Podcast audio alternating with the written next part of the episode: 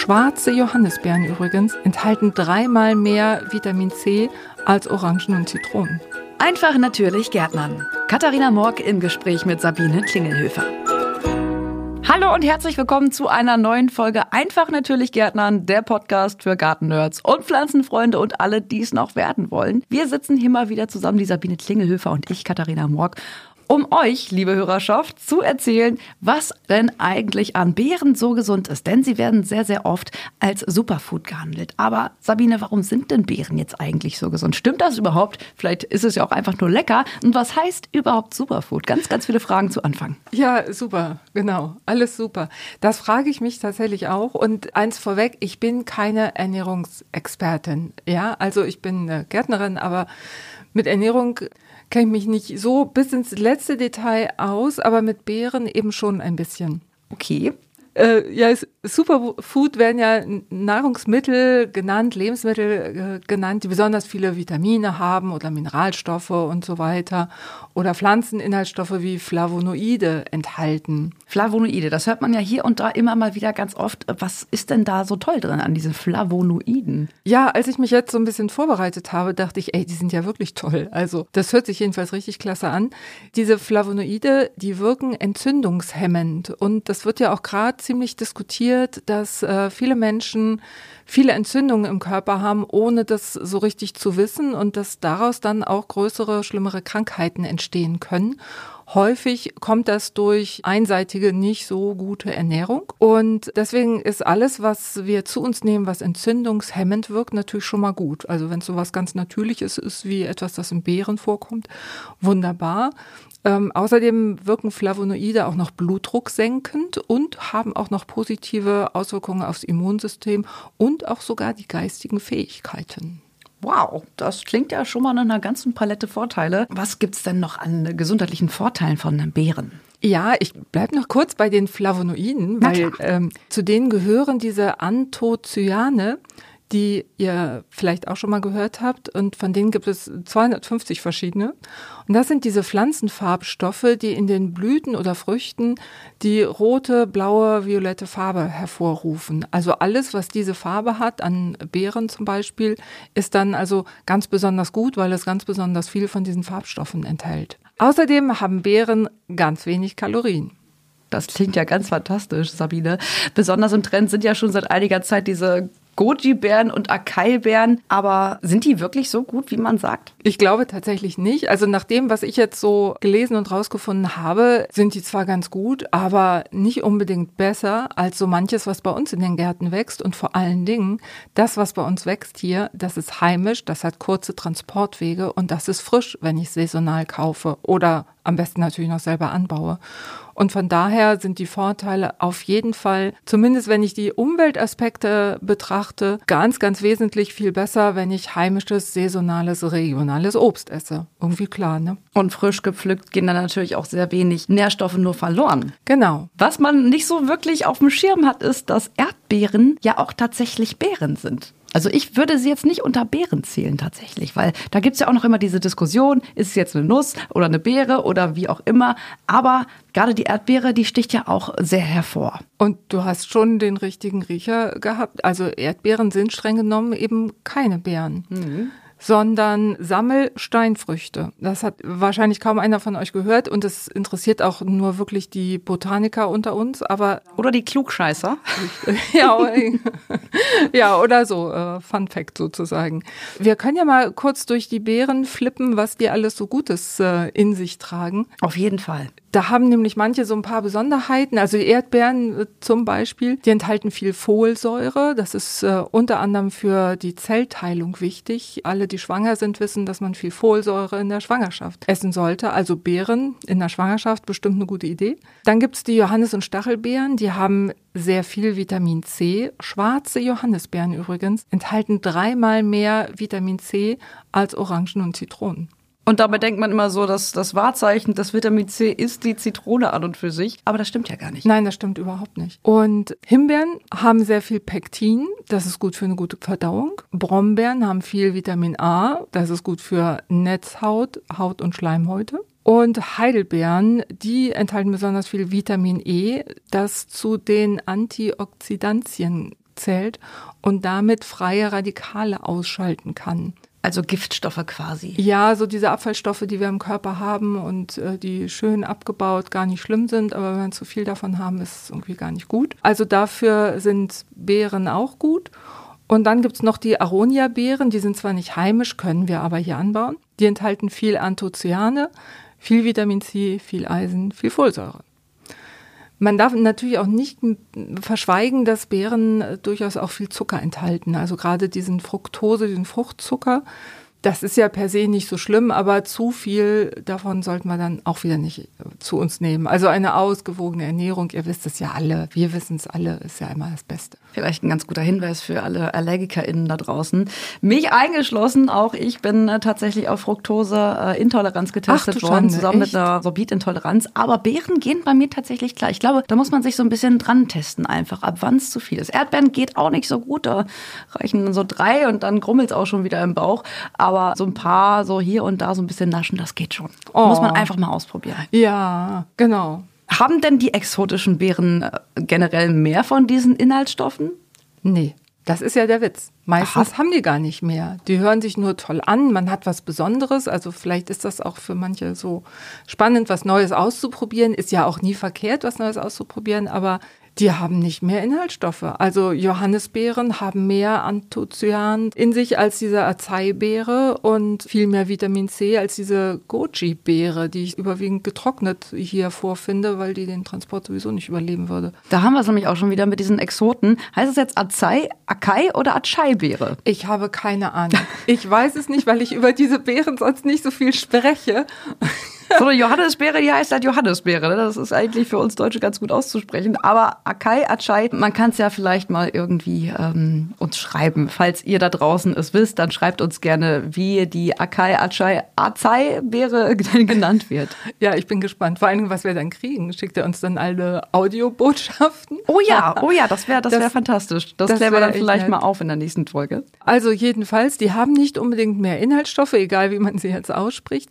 Oft kommen die dann aus Südamerika oder sonst woher, was schon vom Transportweg her fragwürdig ist. Und auch fragwürdig ist natürlich, wenn die im nicht-europäischen Ausland angebaut werden, dann gelten da andere Regeln für den Pflanzenschutz und für den Anbau grundsätzlich. Also das heißt, unter Umständen muss ich damit rechnen, dass die mit Mitteln behandelt werden dort, die hier bei uns schon längst nicht mehr erlaubt und zugelassen sind. Also insofern ach, bleib doch beim heimischen Obst. Okay, und wenn ich mich damit das ganze Jahr lang versorgen möchte, kann ich das denn bei mir anbauen oder zumindest aus regionalem Anbau bekommen?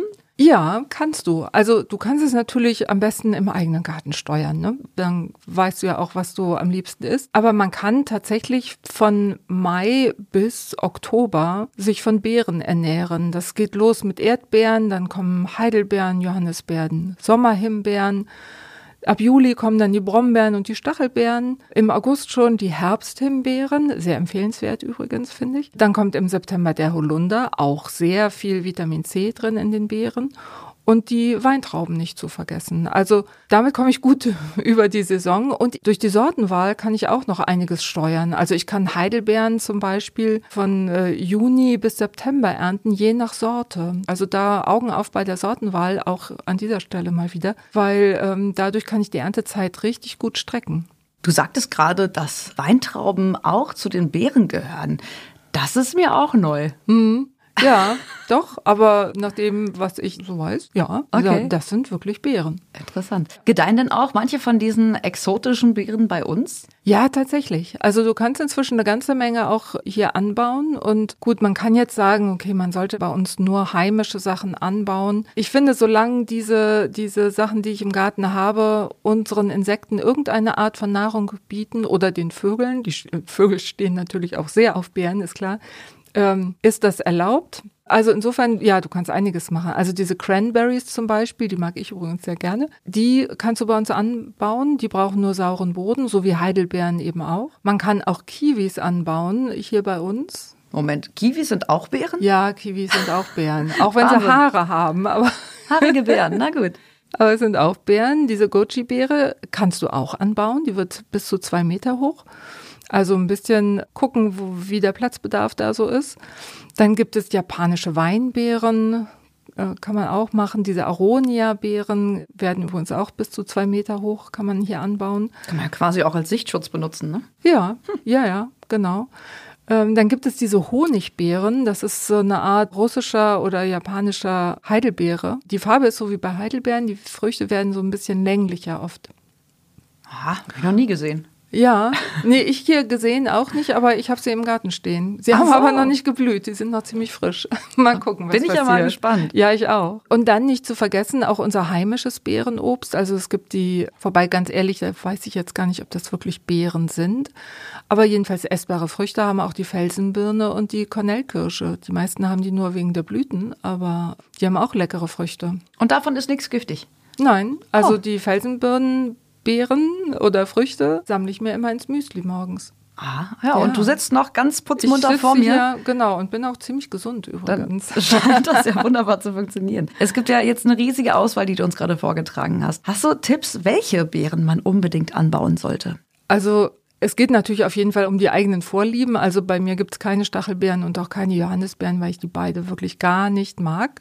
Okay, aber das ist jetzt nur Geschmackssache. Das ist quasi. natürlich nur Geschmackssache. Ja, vielleicht ändert sich das ja auch nochmal. Das äh, kann sein. Es hängt aber auch so ein bisschen von der Urlaubszeit ab, zum Beispiel, wie bei anderem Obst auch. Also wenn ich äh, immer, weil ich vielleicht Lehrer bin und immer in den Sommerferien weg bin, dann sollte ich vielleicht nichts äh, anbauen, was genau in der Ferienzeit immer reif wird. Also meine Nachbarin freut sich immer, wenn sie dann bei auf den Garten aufpasst, wenn sie dann ernten kann. Aber es ist eigentlich dann ein bisschen schade, wenn man nichts davon hat. Ich habe mich auch immer sehr gefreut, unseren Himbeerbusch bei meinen Eltern abfressen zu dürfen, wenn die im Urlaub waren. Weil der, ja, da tragen halt die Früchte auch genau dann, wenn die halt in ihrem drei Wochen Urlaub sind. Und dann äh, kann ich mir dann den Bauch voll hauen. Das freut mich immer sehr.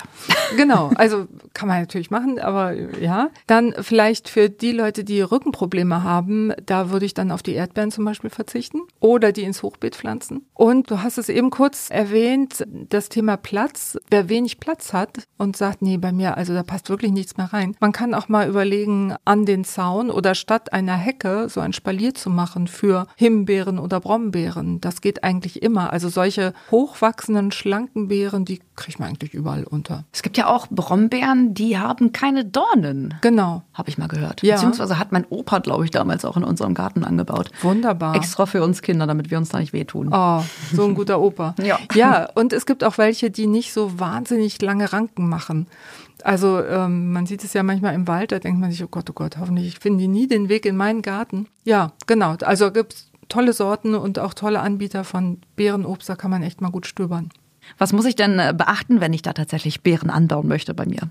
Also Sonne wäre schon gut. Ne? Jetzt mal jenseits vom Wetter, das hat uns ja dieses Jahr ein bisschen geplagt. Ja, wir nehmen gerade 2023 auf. Der eine oder die andere Hörerin wird sich vielleicht daran erinnern, dass diesen Sommer hier 23 nicht so viel mit Sonne war, eher viel mit Regen. Aber ist jetzt auch nicht ganz verkehrt für die Pflanzen. Genau, ist nicht ganz verkehrt. Aber jedenfalls, die Beeren sollten schon einen sonnigen Platz im Garten haben. Je sonniger, umso aromatischer und vor allen Dingen umso süßer werden sie. Natürlich sollte ich den Platzbedarf eben bedenken. Wir hatten es ja eben so manche Beerenarten, die, da wird der Strauch zwei Meter hoch und natürlich dann auch vom Umfang her, also so ein Durchmesser vom Meter kann schon mal sein. Den Platz sollte ich ihnen dann geben und ich brauche ja auch noch Platz, um drumrum zu laufen und zu ernten. Also für diese strauchmäßig wachsenden Beeren brauche ich ein bisschen Platz. Wenn ich die Pflanze, die stehen ja dann jahrelang am gleichen Standort.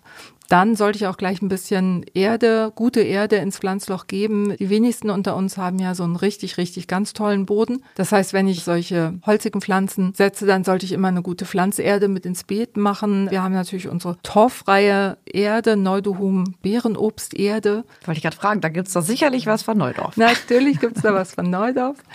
Also das heißt, ich äh, hebe das Pflanzloch größer aus, als ich es eigentlich brauche, tue da etwas Erde rein, setze die Pflanze rein und dann mixe ich den Aushub nochmal mit dieser Beerenobsterde und fülle das wieder ein. Das, das ist einfach eine lockere Erde, da können die Wurzeln sich richtig gut reinfinden, gut reinwachsen und schnell anwachsen vor allen Dingen. Einzige Ausnahme sind übrigens Heidelbeeren. Die meisten Heidelbeerensorten brauchen sauren Boden und dann sollte ich so eine Rhododendron oder Hortensienerde nehmen. Ah ja, gibt es ja auch eigentlich überall zu kaufen, aber auch gerade bei, bei euch, ne? Genau, gibt es von uns auch. Nicht vergessen, einmal im Jahr, am besten gleich im März, organischen Bärenobstdünger ausbringen. Das hätte mich jetzt auch stark gewundert, wenn ausgerechnet wenn, diese Beeren ja, nicht gedüngt werden müssen. Doch, klar. Also ich muss schon ein bisschen gut zu ihnen sein, weil natürlich am Standort, wie gesagt, jahrelang stehen die da, die Nährstoffe gehen weg in die Beeren, die Beeren pflücke ich und esse ich. Das heißt, da muss ich Nachschub liefern. So fair muss ich schon sein, wenn ich Beeren erwarte, die da rankommen. Und da ist ein organischer Dünger, wir sprachen ja schon gelegentlich drüber, äh, eine gute Wahl unserer heißt AZ Beeren und Obstdünger und den kann man da gut einsetzen. Die Kuh, die man melken möchte, die muss man auch gut füttern. Oder? Ja, genau, so ist das. Und das ist es dann eigentlich. Also zur Pflege braucht man gar nicht so viel zu sagen. Manche ähm, Sträucher oder fast alle Sträucher sollte man schneiden. Das würde jetzt vielleicht im Podcast ein bisschen sprengen, wenn wir darauf eingehen. Aber ähm, meistens schneidet man die Beerensträucher nach der Ernte.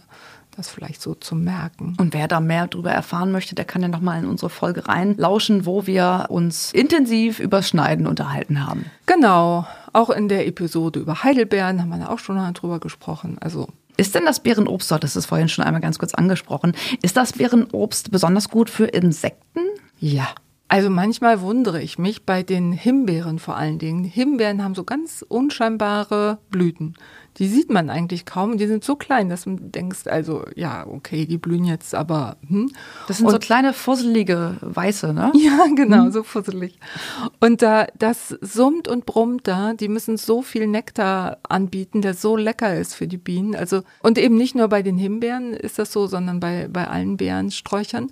Und wir wissen ja, je mehr Insekten, je mehr Bienen als Bestäuber da unterwegs sind, umso besser ist die Ernte. Also das ist wirklich nicht zu unterschätzen. Wenn ich einen naturgemäßen Garten habe, voller blühender Pflanzen, dann habe ich auch viele Bienen und dann habe ich auch eine bessere Ernte. Es ist wirklich so, glaubt mir. Und die Vögel, wie gesagt, lieben ja auch Beeren. Da kann man auf jeden Fall denen auch nochmal was Gutes damit tun. Ja, genau. Oder eben auch nicht. Dann muss man, äh, wenn man sehr viele Vögel hat, dann ist es auch nicht legitim, so ein kleines Netz über die Beeren zu machen, damit die nicht alles auffressen. Gut, wenn man, wenn man sie dann für den eigenen Gebrauch haben ja, möchte. komischerweise für den eigenen Bedarf haben möchte. Genau. Was kann ich denn davon alles auf meinem Balkon anbauen? Das ist ja gerade für mich vielleicht ein interessantes Thema. Ich habe zwar auch einen kleinen Garten, den ich mitnutzen darf, aber alles meins ist dann quasi nur mein Balkon. Was was kann ich denn da anbauen? Da kannst du im Grunde genommen alles anbauen. Da geht wirklich alles. Es gibt zum Teil auch extra kleinbleibende Sorten. Da kann man auch mal auf die Suche gehen. Bei den Brombeeren, wir hatten es ja gerade schon, dornlose Brombeeren sind irgendwie einfach angenehmer, vor allen Dingen auf dem Balkon, als die mit den Dornen. Was ich auch ganz witzig finde, wer es mag, es gibt so Johannisbeeren und Stachelbeeren auch als Hochstämmchen. Also die haben dann so einen kleinen Stamm, der ist dann vielleicht einen halben Meter hoch und dann so eine Kugel drauf mit dem Geäst und, und den Blättern und den Früchten. Das sieht einfach ganz niedlich aus. Ich glaube, das habe ich auch schon mal gesehen. Das sieht wirklich sehr raffiniert aus. Genau, also das finde ich ganz lustig. Und man kann dann unten, wenn man einen großen Topf hat, großes Gefäß hat, kann man unten sogar noch ein paar Erdbeeren drauf pflanzen. Ah ja. Das ist doch irgendwie auch ganz niedlich. Mhm. Äh, und so lecker. Ja, also das Gefäß sollte möglichst groß sein, ist klar. In das Gefäß gibst du natürlich unsere torfreie Neudehum-Erde. Natürlich ist ja klar. Und auch natürlich äh, düngst du im März mit dem organischen AZ-Dünger von uns, ist ja auch klar. Was du noch beachten solltest, ist, dass du so einen gewissen Frostschutz dort anbieten solltest. Im äh, Garten ist das ja nicht nötig bei den heimischen Beeren, aber auf dem Balkon, wo der Frost dann so voll in den Wurzelballen reingehen kann, wenn denn mal Frost ist, da hilft es, wenn du so eine Schilfmatte um den Topf drum machst, wenn du den Topf auf Holz oder Styropor stellst, dass es nicht mit dem Beton von deinem Balkon vielleicht in direkten Kontakt ist oder du trägst die rein in die Garage oder in so einen frostfreien Schuppen. Also mit äh, niedrigen Temperaturen kommen die ganz gut klar, aber sobald Frost auftaucht, muss man dann so ein bisschen, ein kleines bisschen seine Kübelpflanzen schützen. Ja, ja also zumindest wenn es richtig, ich sag mal, minus zehn und, und tiefer geht, dann wirklich schön dicht an die Hauswand auf jeden Fall stellen, da ist es auch mal noch geschützter. Und im Winter, trotz alledem, das Gießen nicht vergessen. So, Sabine, jetzt sind wir auch schon wieder bei unseren drei ultimativen Tipps angekommen. Was hast du denn da zusammenzufassen? Genau, also Tipp 1 ist natürlich, pflanzt Beeren, Leute, sind lecker und ganz wenig aufwendig. Wählt die Sorten klug, damit ihr lange ernten könnt und seid sorgfältig beim Pflanzen. Gerade bei diesen Pflanzen, die jahrelang da rumstehen, ähm, ein bisschen Zeit nehmen, das ordentlich machen, dann habt ihr viel Freude dran. Fantastisch. Wenn man jetzt trotz dieser ganzen Informationen oder dank dieser Informationen noch ein paar Folgefragen hat, wie kann man dich denn erreichen, beziehungsweise die Mitarbeitenden von Neudorf? Also ich packe gerne meine direkte E-Mail-Adresse in die Show Notes. Da könnt ihr die auf jeden Fall finden und mir sehr gerne Nachrichten schicken. Freue ich mich drüber, weil ich dann auch weiß, was euch da draußen so interessiert. Ihr könnt natürlich auch eine E-Mail an info@neudorf.de schicken. Ihr könnt auf neudorf.de auf das Forum gehen und dort eure Fragen stellen. Oder ihr schickt uns über Facebook und Insta Direktnachrichten und dann antworten wir euch natürlich auch gerne. Sehr gut. Sabine, vielen Dank, dass du uns heute mal wieder deinen großen Wissensschatz mitgebracht hast. Ich gehe jetzt, glaube ich, erstmal eine Runde spazieren, denn es ist Brombeerenzeit. Ja, jetzt kriegen Sie noch Sonnenstrahlen ab. Heute ist sonniger Tag. Let's go. Let's go. Bis zum nächsten Mal. Das war einfach natürlich Gärtnern, der Podcast für Gartennerds und Pflanzenfreunde und alle, die es werden wollen. Bis demnächst. Tschüss. Das war der Podcast Einfach natürlich Gärtnern mit Katharina Morg und Sabine Klingelhöfer. Mehr zum Thema gibt's auf neudorf.de.